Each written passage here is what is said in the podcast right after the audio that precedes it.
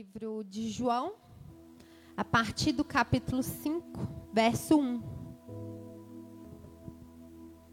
Amém? Aleluia. O texto fala a cura de um paralítico.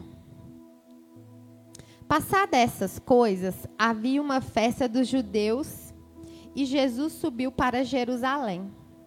Ora, existia ali, junto à porta das ovelhas, um tanque, chamado em hebraico Betesda. Depois, se vocês quiserem marcar aí, ó, hebraico Betesda, o qual tem cinco pavilhões. Nestes jaziam uma multidão de enfermos, cegos, coxos, paralíticos, esperando que se movesse a água porquanto um anjo descia em certo tempo, agindo-a, e o primeiro que entrava no tanque, uma vez agitada a água, sarava de qualquer doença que tivesse. Estava ali um homem enfermo, havia 38 anos. Jesus, vendo-o deitado e sabendo que estava assim há muito tempo, perguntou-lhe: Queres ser curado?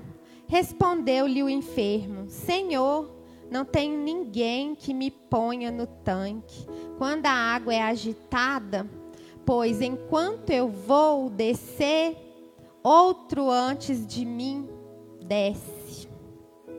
Então lhe disse Jesus: Levante-se, toma o teu leito e anda. Amém?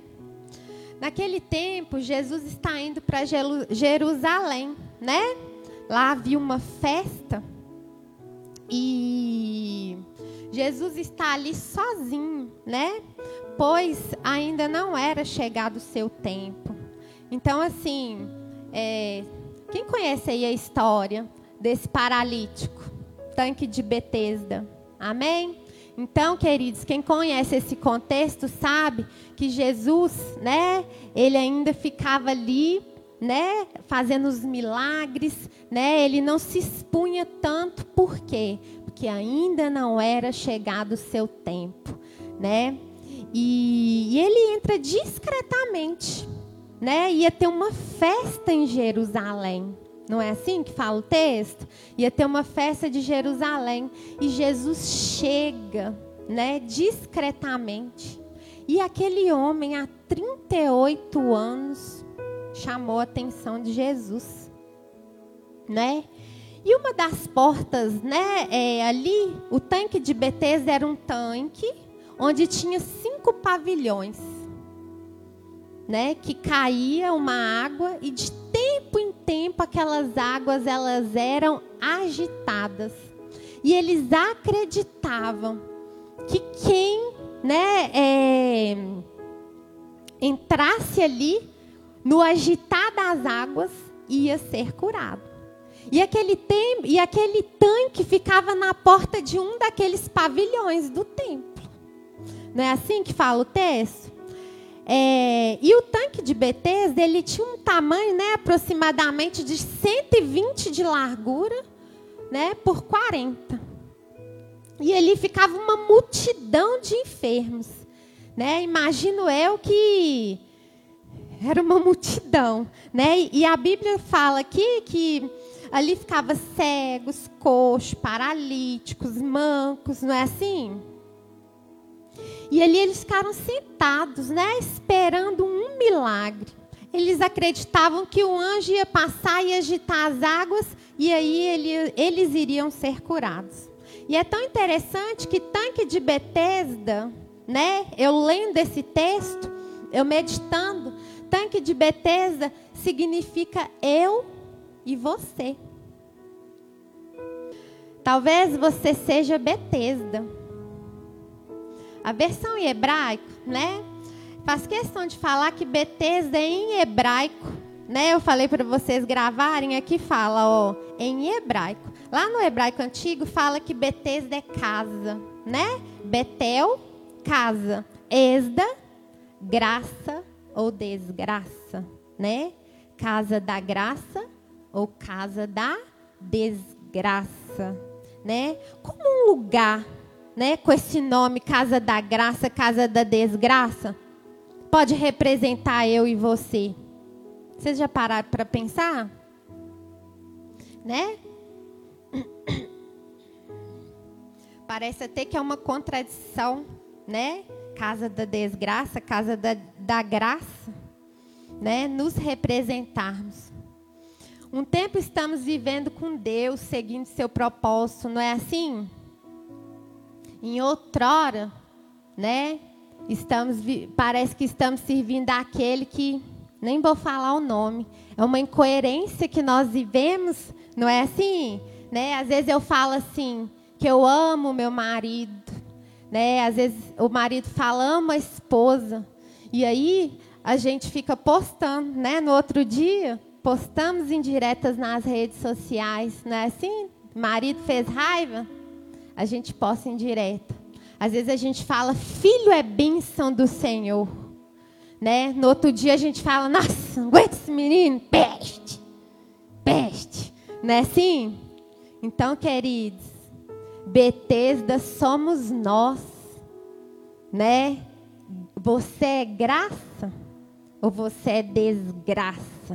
Nós estamos vivendo muito alterados ultimamente. Eu amo, eu não amo, eu gosto, eu não gosto. E aí eu fiz essa comparação, né, com esse tanque. Nós somos casa, não é assim? Mas nós somos casa da graça ou nós somos casa da desgraça? E a Bíblia fala, né, que nós somos aleijados, cheios de sujeiras, não é? Ao mesmo tempo somos graça, pois nós somos templo do Espírito Santo. Que incoerência vivemos? Porque nós somos templo do Espírito Santo. Mas nós somos desgraça. Nós representamos aquele poço, né? Ali era o templo de Deus. Mas ao mesmo tempo, Betesda, casa, né? Você é graça ou você é desgraça? E estava ali, né? Versículo 5. Estava ali um homem enfermo há 38 anos. Né? A Bíblia fala que estava ali um homem enfermo há 38 anos. A Bíblia não fala que ele tinha 38 anos. Né? Então, a gente pode pensar aí, né? É, dar margem para a gente pensar que esse homem tinha mais de 38 anos. Mas que ele perseverava tinha 38 anos. Né? Então, naquele tempo, eles acreditavam que quem descesse naquele tanque seria curado. Isso não era verdade, né? Era uma lenda, crendice, mentira, né? Não ia ser curado, não. Mas aquele homem acreditava, né? Perseverava, fé, né? A gente parando para pensar ali, é, nós somos um povo tão curioso, né? Que se eu, se eu olhar para cima ali, parar ali naquele poste ali e ficar olhando para cima, todo mundo que sai da igreja aqui não é assim, vai parar e vai ficar olhando para cima ali. Então eu acredito que alguém surgiu de alguém falar, ó, quando a água agita, eu sou curado. Então, gente, aí nós somos atraídos pelo quê? Pela multidão. Então eu acredito que aquele povo ali era atraído pela multidão. Mas aí Jesus chega, né, ali, que ele está indo para Jerusalém numa festa. E aí Jesus chega e, gente, tinha tanta gente doente, tanta gente, tanto cego, tanto coxo. Será o que chamou a atenção de Jesus ali naquele homem? Né? Eu imagino eu que a perseverança daquele homem, né? Há 38 anos ali. Imagina, ele é paralítico né? Imagino eu que é, tomando sol, chuva, né? É, ele já devia estar tá atrofiado, que a pessoa que não anda há 38 anos, as perninhas já devia estar, tá, né? Atrofiada.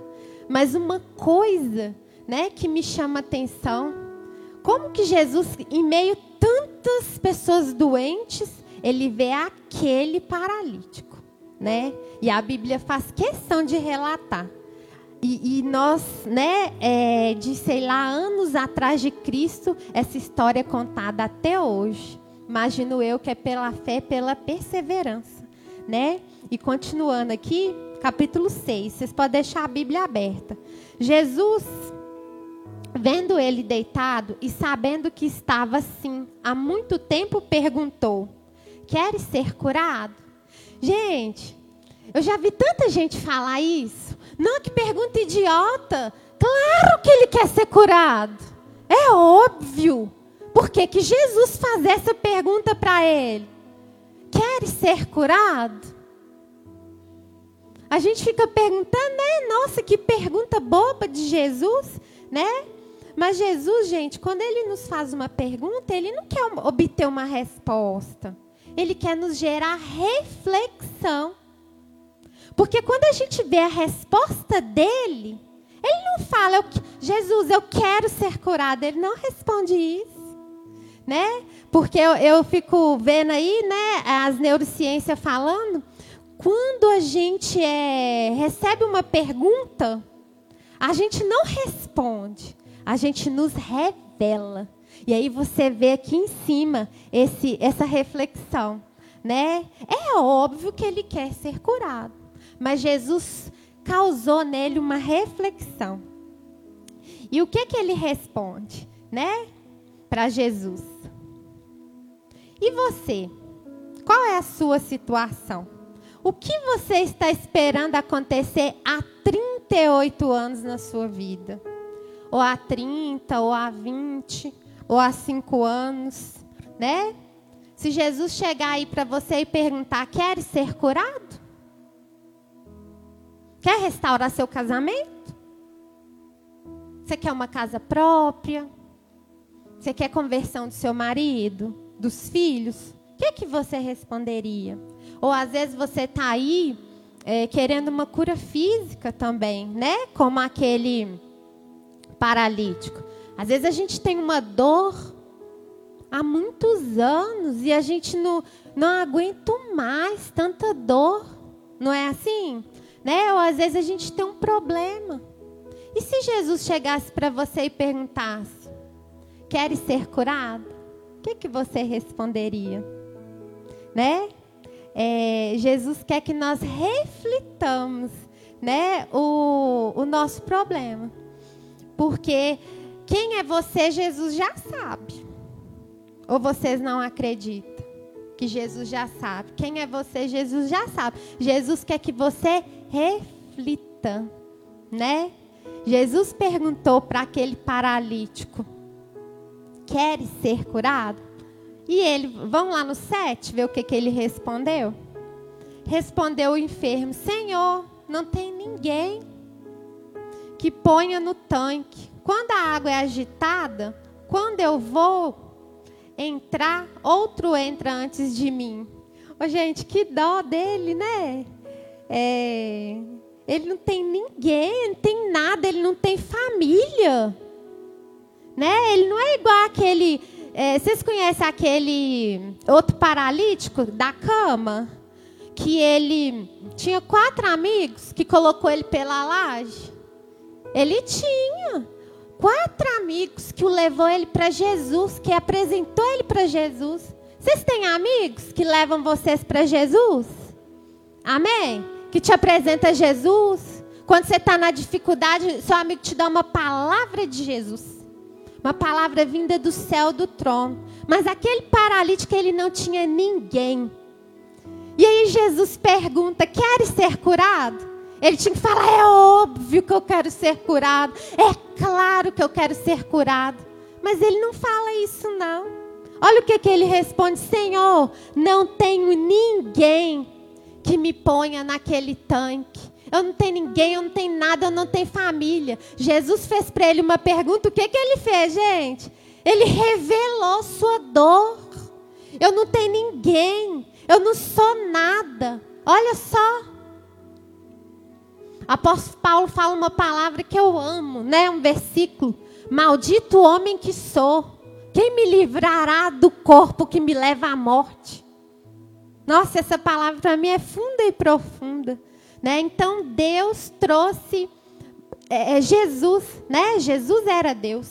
Jesus trouxe para ele essa palavra não para ele responder, para ele refletir quem era ele, né? E ele é e ele responde: eu não sou nada, não tem ninguém. Quando a água está agitada, ou tu entra na minha frente. Não é assim? E aí ele reconhece que ele não é nada, que ele não tem família, que ele não tem ninguém, né? E ele não é igual aquele paralítico, né, que tinha muitos amigos. Ele é um outro paralítico que ele não tem ninguém. E outra reflexão, né, que eu quero trazer desse texto. Será que aquele homem há 38 anos, né, que ele estava ali naquele poço, às vezes tomava sol, tomava chuva, né? Será que ele não percebeu que aquilo que ele estava esperando era uma crendice? Não havia cura nenhuma ali, que era mentira. Os historiadores, né? Porque a Bíblia não relata que era mentira.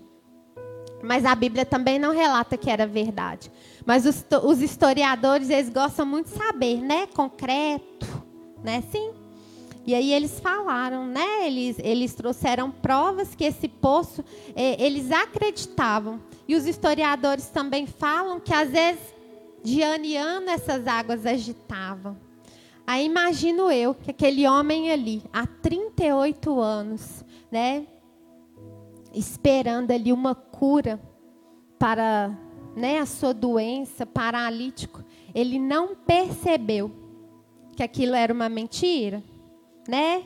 Que história é essa que o, que o anjo agitava as águas, né? O que, que estava cegando ele? Por que você não está vendo a realidade, né? Queridos, eu, eu trago um paralelo, né? Que às vezes hoje em dia, é, comparando com aquele paralítico, às vezes a gente está aqui há 38 anos, há 20, há 10, há 5 anos esperando uma cura, né? Esperando algo do Senhor, esperando uma resposta. E acreditando no que o outro fala, acreditando em crendices, em mentiras, né? E eu pergunto para vocês refletir: o que está te cegando, né? Por que você não está mais vendo a realidade? Você persiste nas mesmas estratégias. Você já viu que tem pessoa que roda, roda, roda e está na mesma história? Será que a gente não vê, né, que as nossas estratégias não funcionam mais? Será que ele não via que aquele poço não curava? Né? É, eu gosto muito de uma revelação que Deus me deu né? Que a parte da Bíblia que funciona. Vocês sabem qual é a parte da Bíblia que funciona? O pastor Luciano gosta de falar, né? Que eu, eu falei para ele.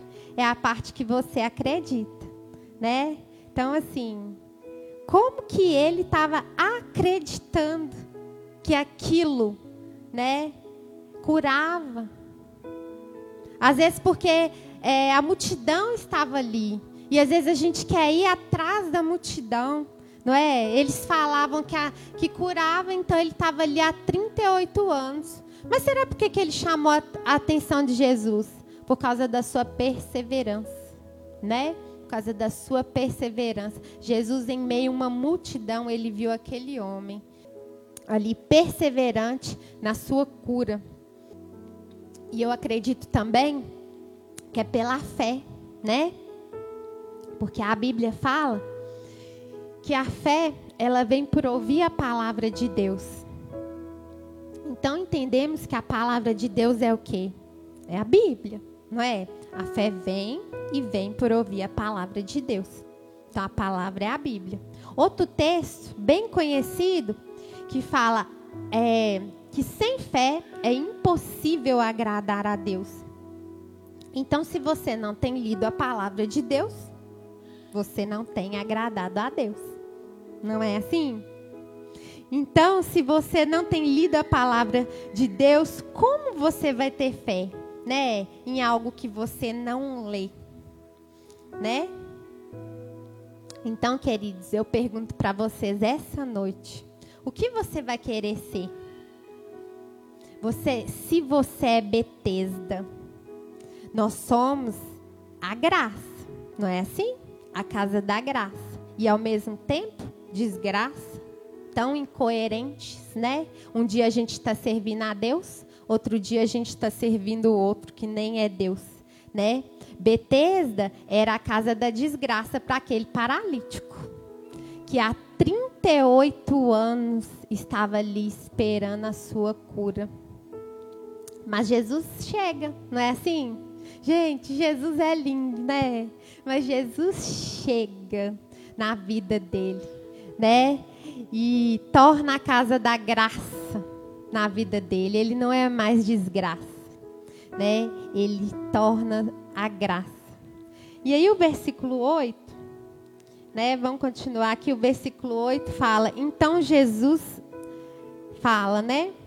Levanta-te toma o teu leito e anda.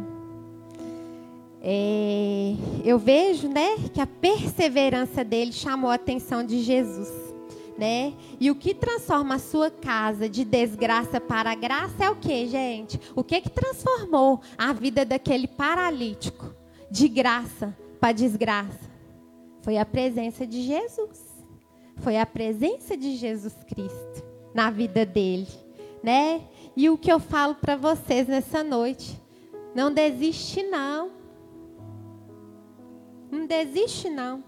Às vezes você, esposa, está aí esperando há 20 anos seu marido converter. Às vezes você, marido, está aí, ó, esperando, né? Há tanto tempo, um milagre, uma cura, uma casa própria, um carro, né? E só Deus sabe, né, o tamanho da sua persistência.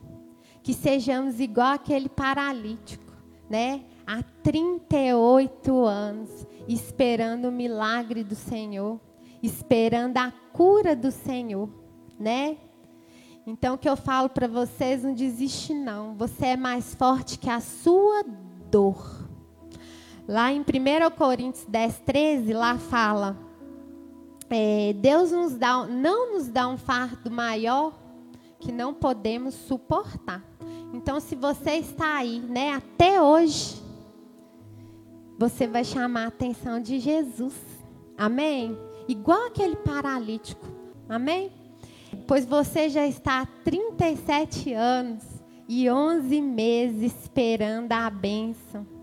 E Jesus está chegando em meio à multidão na sua direção para te trazer a graça que excede todo o entendimento. Amém, queridos?